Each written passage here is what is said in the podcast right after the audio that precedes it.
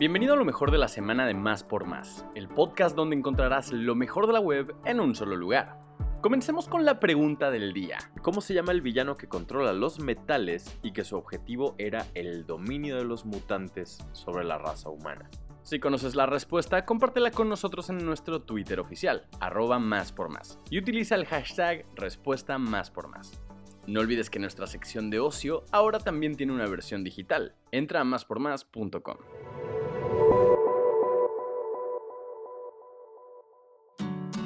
Los Fridacráneos regresan al monumento a la revolución.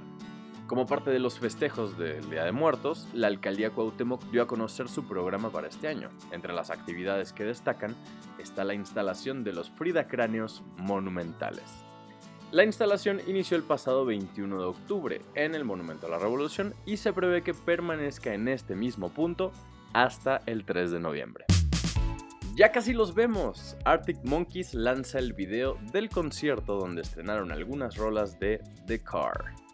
Después de cuatro años del lanzamiento de Tranquility Base Hotel and Casino, la banda británica volvió con todo gracias al estreno de su séptimo material discográfico, The Car.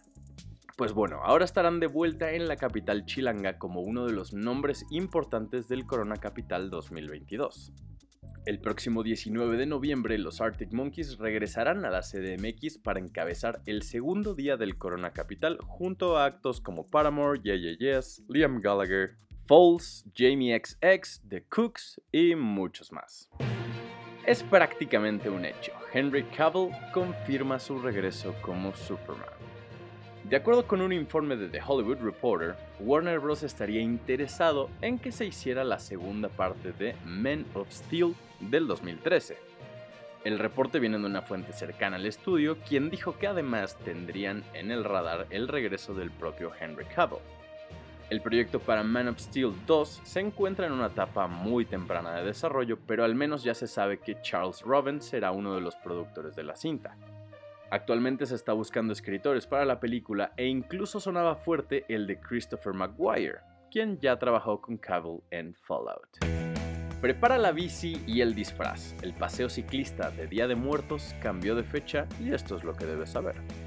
La Secretaría de Movilidad dio a conocer que, debido a la oferta cultural en torno a esta celebración, el paseo nocturno se realizará el próximo sábado 5 de noviembre en un horario de 19 a 23 horas. La ruta que podrás seguir este año a bordo de tu bici tendrá una extensión de 20 kilómetros y partirá desde la fuente de petróleos hasta la plaza Tlaxcoaque.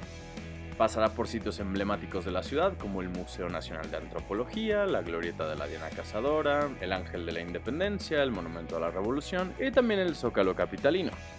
Asimismo, las personas que acudan al paseo nocturno podrán disfrutar de una serie de actividades a lo largo del recorrido, como una clase de zumba en el Monumento a la Revolución, la obra de teatro Matlacihuatl, un tributo musical a Caifanes, una batucada y hasta un préstamo gratuito de bicicletas. La Fórmula 1 regresa este fin de semana a México. Esto debes saberlo. El asfalto del Autódromo Hermanos Rodríguez estará calientito a lo largo del Gran Premio de México, donde los autos de Fórmula 1 no serán los únicos que girarán en el circuito, pues este es el fin de semana más esperado por los fans y contará con tres categorías distintas.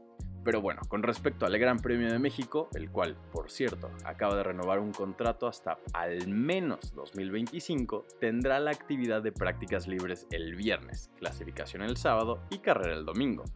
Se espera una gran actuación de Sergio Checo Pérez, quien está compitiendo por el segundo lugar en el campeonato de pilotos.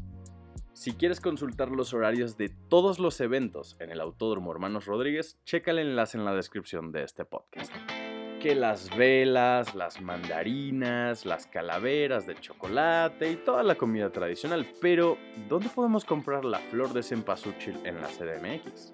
Este jueves 20 de octubre, la Secretaría del Medio Ambiente de la CDMX anunció que arrancó la venta de flor de cempasúchil en el ejido de San Gregorio, Atlapulco. Y es que en esta parte de la Ciudad de México, tan solo en 2022, floricultores produjeron 5 millones de macetas de cempasúchil para festejar el Día de Muertos.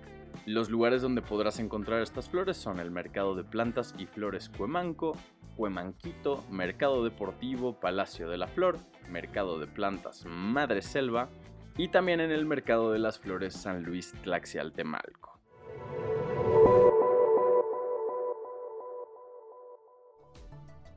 Gracias por escuchar y no olvides suscribirte. Sintonízanos en la próxima edición de Lo mejor de la semana de Más por Más, el podcast donde encontrarás lo mejor de la web en un solo lugar.